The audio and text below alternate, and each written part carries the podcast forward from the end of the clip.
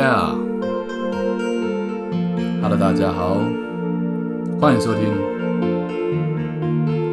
H 的第八种声音，准备好了吗？Come on。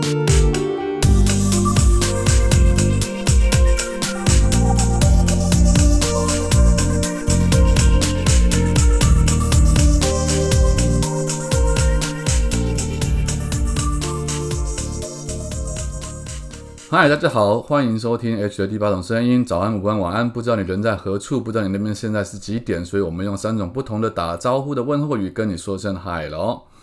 今天呢是一个非常特别的日子，好，因为我客串的第一场戏《人选之人造浪者》已经正式在 Netflix 上线了，所以如果有兴趣想要看我在戏剧当中表现是怎么样的一种水准的话的人。可以现在就打开那啊不不不不是现在，可以在听完我的 podcast 之后打开 Netflix，然后好好的去欣赏一下。虽然我只有一场戏，我这是去客串了哈。那为什么会去客串这场戏呢？原因是因为在人选之人造浪者的这部戏里面，他们的幕后工作人员 casting 的这个角色是以前我拍电影的时候的 casting，他们是同一组人员，所以他们就想到说啊，其实。当年那个 H 导演他其实是很会演戏的，所以可以找我去客串一场戏。而且因为那个角色本身的造型或者那个讲话的风格跟我是比较接近跟类似的，所以我也不太需要再花钱去制装，或者是让他们再帮我去做造型。我只要穿我自己的衣服，用我自己的方式讲话去本色演出就可以了。所以这算是一个非常有趣的一个经验。那今天因为上线了，我也帮他们做一点宣传。啊，导演非常优秀，又年轻又好。林君阳导演之前是拍过这个《我们与恶的距离》啊，所以我相信《人选之人造浪者》，虽然我自己还没看，但我相信会是一部非常精彩的戏剧。那讲到这个电影，我当然会想到啊，应该说讲到这个戏剧，我当然会想起以前我自己拍电影的经验。很多人都会想要跟我分享，应该说想要找我讨教或讨论，说电影怎么样去分好坏啊，或者电影到底是。嗯，怎么拍摄出来的啊？拍电影的感受是什么？当导演的感觉，当编剧的感觉，那我现在又加上当演员的感觉是怎样呢？所以我今天可以想说，来跟大家分享一下，借由这个我客串一场戏的这个经验，来跟大家分享。我觉得看电影这件事情，或看戏这件事情，观众朋友们真的是赚到了。为什么这么说呢？大家当然动辄都会听到说，一部戏它的预算可能是五千万啊、八千万啊、一亿啊、两亿啊，听起来你可能会想要讲说，我是在讲说，你们可以进戏院或者在家里面看这个串流媒体的戏剧，你们不用花钱，或者你们只要花一点点钱，你就可以看到一个耗资成本好几亿的一个戏剧表演，然后它呈现在你面前。那的确是这样，没错，它的成本当然是相当的高。可是对我来讲，看电影是非常物超所值的一个享受的原因在于，它除了投入了大量的资金之外，它还有一件事情是，它是一大堆专业艺术人才，他们聚集在一起，集思广益，并且呃施展各自的本能跟才华，所合作创造出来的一个艺术结晶品，在里面你可以看到非常不同世界的呈现。你可以看到，呃，你可能这辈子都无法体验的过的人生经验，或者是呃风景也好，角色心情的变化也好，这是一种做梦般的享受。但是也许你只要花电影票，可能是两百块、三百块啊，现在可能有贵一点的四百块、五百块。那你在家里面串流也是一个月，比如说一千块好了，它可能可以让你无限看的好好几部。可能很多人认为追剧很废，但实际上追剧它其实除了可以得到感官上的享受之外，现在的剧，我认为它都是一种艺术的呈现，因为因为资金很大量投入嘛，所以其实都马虎不得，竞争力又强。你三不五十，你三天两头就会有新的戏剧出现，所以每一部戏我当然会评分啦。所以很多人问我评分的标准，我都会讲说，它没有坏的戏，没有一部电影是烂的戏，没有一个戏剧是糟的。因为再怎么讲，我跟你说，再怎么再怎么再怎么讲，退一百万步讲。他都必须要有摄影师，要有灯光师，要有演员，要有导演，要有剧本。他都必须要有这些人，他们经过时间跟心血投下去之后，然后一起合作创造、讨论，那个脑力激荡，所以才会产生出一个很不错。不要说不错好了，才会生产出一份他们自己认为可以端得出来的成品。虽然那个成品有时候对工作人员来讲，他们自己也不那么满意，但至少在那样的时空背景之下，可能是在资金有限，可能是在时间有限的情况之中，他们已经做到最好。所以我说我在给分数的时候，我是给惊叹号嘛，一个惊叹号到五个惊叹号。那一个惊叹号，我说它就是一部电影的意思，不是说它很烂，而是它就是一部大家扎扎实实花了心血、力气、精神、金钱下去做出来的一部电影。所以一个惊叹号已经认为哇，好棒哦！你们完成了这项其实不是很容易完成的一件事情。那两个、三个、四个、五个，当然你就以此类推。那五颗当然是神片，就是你你这辈子可能有没有十部或二十部是神作？你认为这辈子不看的，你就觉得啊，可能少了什么？你真的会觉得，你你真的会觉得扼腕。没竟然没有看过这样子的作品，然后没有得到过这样子的感官享受，我觉得这就非常可惜。好，那我们回来。讲哦，就是一个戏剧，我我用我拍电影的经验来讲，因为拍戏剧可能是稍微有一点不一样，剧影集或剧集它稍微有点不一样，因为它拉的时间比较长，可是它基本上的工作模式应该是一样的。那像我们拍电影的时候，最一开始当然是你会找资金嘛，找投资者或干嘛。可是不管什么样的情况，开头你最一开始一定要先把一件事情搞定，那件事情叫做剧本。那剧本不搞定的话，你其实其他人。都没有办法接下来做其他的事情，所以光是要做好一个剧本，我我为什么一直刚刚是讲说看电影这种事情它是物超所值，是因为光是要创造出一个好的故事，你可能都千金难买。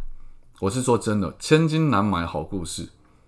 有时候你就算花了很多钱，找了很厉害的导演、编剧，找了很厉害的摄影师什么的，但他剧本也不见得是好编剧或著名的编剧、出名的编剧、得奖的编剧，他就一定可以保证你写出。一个会卖或者会让你觉得好看的剧本，因为剧本真的有时候是很难说的，所以我们常常讲说，拍电影这种事情是电影它本身是有它的命的，它有它的命格在，它有它的命运在，它作品最后产生出来，它会在哪个时间点上映，那个时间点上映的时候，会不会有其他强的 competitor 的电影出现，去影响到它的票房，或影响到它可以上映的戏院的场次，这个都会关系到这个电影它会不会卖座的一个原因。当然，这个是。后续比较商业行为，我现在还还是回过头来讲前面拍摄的部分剧本。我光是当年我们用剧本，我的剧本还是有原著的哦，原著是我自己写的，原著改编到剧本，我们就花了一年的时间。那你们可能会认为说，哇靠，怎么可能？你都已经有原著，原著就是因为它的故事本身已经是好的，你才会把它认为说把它改编成电影会好看嘛？那为什么把？从原著翻成电影剧本还需要花到一年的时间呢？原因就在于，因为会参与意见的人实在太多了。我们不敢讲说我们自己改，你知道，就是我是原著，我又是编剧，我又是导演，所以我自己把它改成剧本的时候，你就会认为说啊，那我就是因为我想拍这样，所以我改这样子就好了。别人医生不能参与，不行的。那当然，他还有别的，比如说监制，他还有别的出资方。然后，就算我。这些人都过关，你还是得要拿给别人看，因为你的族群不见得就是你自己。因为我们比如说我写爱情故事，你不给那些 T A 看，你不给那些看电影、呃看爱情电影的少女们看，他们看完那故事之后如果没有共鸣，你自己觉得这剧本多好或原著故事多好，那都没有用嘛。所以会他会给很多人去看过，并且收纳接纳了很多意见之后，你还要再修，你还要再修，因为每个人的意见给的他的逻辑性可能会很不一样。所以变成改剧本，它其实是一门非常非常困难的工作。它已经无关于到最后，其实无关于原创。到最后，它比较偏向于叫做整合。它如何把各方的意见的逻辑整合成一个最适合原本剧本的故事精神？它不要跑掉，但是优点又可以集结在一起，然后又是很顺畅、很通顺，不会反逻辑的一个一个故事演进。哦，剧本它可能就要修掉一年了。那剧本如果成了之后，资金也到位了。为什么资金要到位？因为我们要开始进组了。所谓的进组，就是拍电影你会分导演组啊、摄影组啊、美术组、灯光组，或者是选角 （casting）。当然有时候会会画在一起，然后场务组，它会有不同的组别。那这些组别它也会有个头，我们就把这些头都称为这几个头加上导演就称为主创，这个就叫主创人员。那主创人员当然这是整部电影的核心，因为他们会决定。你的灯怎么打？你的摄影师怎么拍啊？你的运镜怎么做啊？然后美术指导就会包括说，像这个房间是怎么陈列的，然后这个空间它的颜色是怎么布置的，然后包括服装是每个人每个角色他在每一场戏接每一场戏，这个时候的心情下一个时候的心情，他会穿什么样衣服。当然，这个都会跟导演去讨论过，因为最终导演是整合这所有元素的一个人，因为毕竟你还是要有一个人做整合嘛。所以导演并不是万能的，只是说他必须听取各方专业的意见，然后把这些专业意见整合在一起，让这部片子它可以本身呃从头到尾统一整合它的调性，这样这部电影才不会让你看觉得很突兀。说，诶，这个美术风格好强烈，可是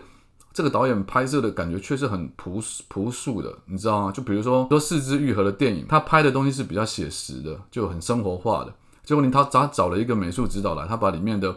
朴素的生活，他忽然弄得颜色非常的鲜艳，他就很跳啊。当然，有时候是故意的，有时候他是故意想要做一个他某一个空间，他特别做的，让人家觉得说啊，它是超超现实的。但一般来讲，如果你是正常的写实电影，它就会正常的写实电影的美术指导或者是服装造型去做。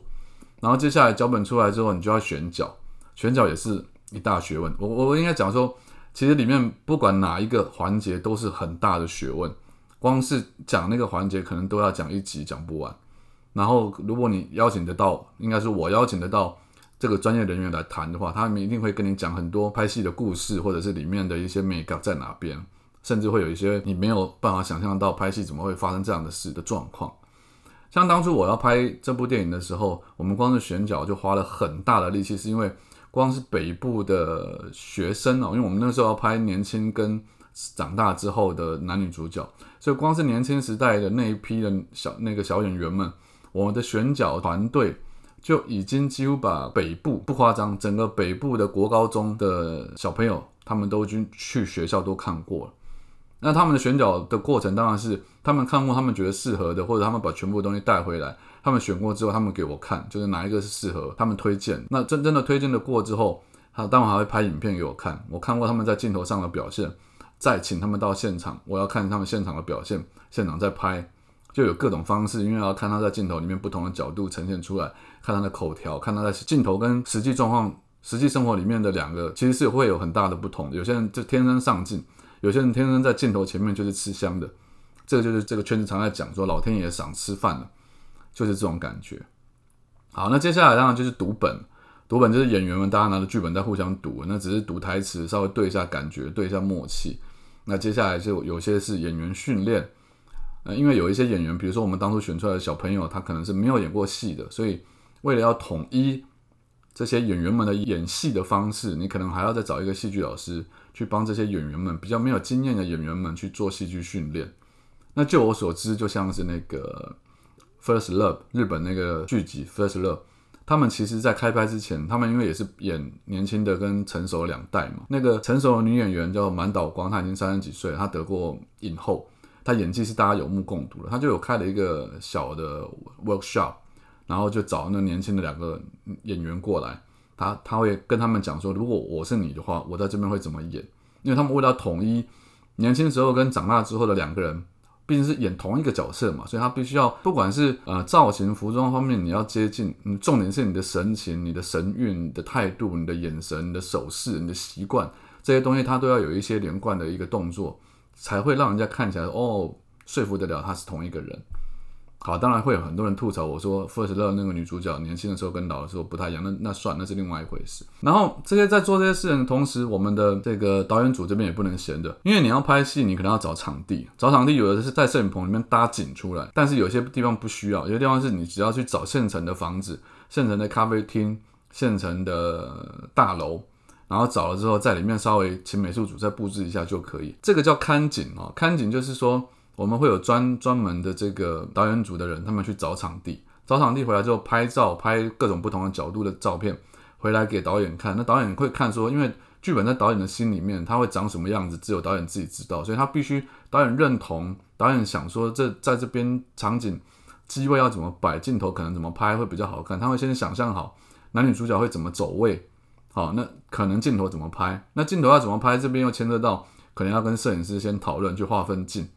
所以它就会变成一个，其实是非常复杂的一连串的相关联的动作跟工作的结合。然后看景之后，你不就开始造景，美术组就要开始进去说，哦，我们这个可能要花两个礼拜，或者个可能要花一一个月的时间才可以做出来。为什么呢？因为当他景做出来之后，哪个景做好，或者是哪个演员他的时间比较有空，这会关系到导演组的副导他排表的时间。什么叫排表？排表就是虽然我们有第一场戏到第假设说第一百场戏好了，可是我们拍戏不是从第一场开始拍，第二场、第不是这样的，我们会依据不同的因素去排。比如说今天在这个场地，它有第三场、第二十场、第三十八场、第七十八场，都是在同一个场地拍的，可是可能在戏中的时间点是不同的。可是我们可以一口气在同一个场地把它拍掉，这个副导他就要去排这个表了。可是如果排到一半发现说，哎，这个演员的时间只能演到中午十二点，他下午有他的工作，他就要再想办法去协调，这个就会就是一个学问。所以排表也是一个对副导就导演组的副导来讲是一个很很很深的学问呐，因为他要协调各方面的一些状况。那当然就是现场，再来就是现场的拍摄啊。好，现场拍摄那个真的就状况很多，我就不多讲了。然后你说打灯啊，摄影师要怎么走啊？然后导演跟演员怎么沟通啊？然后演员的梳化妆会不会在当时因为流汗或因为什么风的状况有点要改变，所以梳化组他们就要立刻上去补妆或发或把发发型再修一修或干嘛？这个都是司空见惯的事情哦。对导演来讲，他可能就是比较着重的，还是会是在演员的戏上面，演员演戏的眼神或他镜头前面呈现出来的美感。或者是说他台讲台词的口条、态度、情绪有没有到位？那其他当然包括镜头的怎么运动，或镜头里面的光影，他我们没有办法一一顾到。但是厉害的导演可能他会全部都顾到，他就会去跟摄影师讲。但对我们这种不是正式出家的导演，我就会比较依赖摄影师去帮我顾到这一方面的事情。那我自己可能能够看得到的东西，包括服装造型或灵眼的调度啊。哦，灵眼调度就是我们叫做场面的调度了。比如说，当一个人走在一群人当中，后面的人在干嘛？隔壁桌的人在干嘛？然后隔壁桌的人要不要站起来走过去？你要让他呈现出一种哦，好像真的身临其境的感觉。这场戏不像是排出来的，而后面的人都是真实的在演他们自己。这个就需要副导跟导演合作，然后一起把这些东西给做出来。那当然，接下来拍完之后，后来就来是剪接、后置，然后调光，然后配乐，甚至还要配音。那再后来就是后面是宣传行销，对，就是看结果，大概是这么一回事哦。所以你说我们花多少钱？我们花几百块的钱，你可以得到这么多专业的人员，然后他们在呃这个圈子里面磨练、锻炼了这么久，然后培养出来他们的美感、他们的 sense，他们对于做戏的一种感受度、敏锐度，才可以在不断、不断、不断的去接下一部戏，然后去做出更不一样的东西来。你说我们只要花几百块的钱就可以看到，除了资金是几千万、几亿的东西之外，你还可以看到这么多人的智慧心血结晶，你不觉得超级物超所值吗？好了，如果有空的话，你们就去看一下 Netflix 上面今天上线的《人选之人造浪者》。我在里面只有演一场戏，但那场戏我就拍了一整个晚上，非常的累。所以你就可以知道，拍戏其实绝对不是一件，绝对不是一件轻松的事情。那希望如果真的有心想要从事这方面工作的年轻朋友们，你们听了之后可以稍微考虑一下。好玩当然是好玩了，成就感当然是有成就感，但是初期你可能是赚不到钱的哦，那也有可能是非常累的，它有可能会蛮伤身体的。这样讲好像有点严重，那但是现在现在我们希望这个拍片的环境越来越健康了，就是不管是保险或者是说安全措施，或者是说工作时间，我们都可以有一定的保障，这样至少就可以。呃，让这个圈子更健康的一个循环下去。好，那今天就在这边跟大家说声再见。希望大家有空的话可以去看一下《人选之人造浪者》。然后，如果你还没有买我的书的话，也可以去预购我最新的新书，就是是时候该大逆不道了。啊，你还不认识我，请到脸书或 IG 去搜寻作家 H。我们下次见。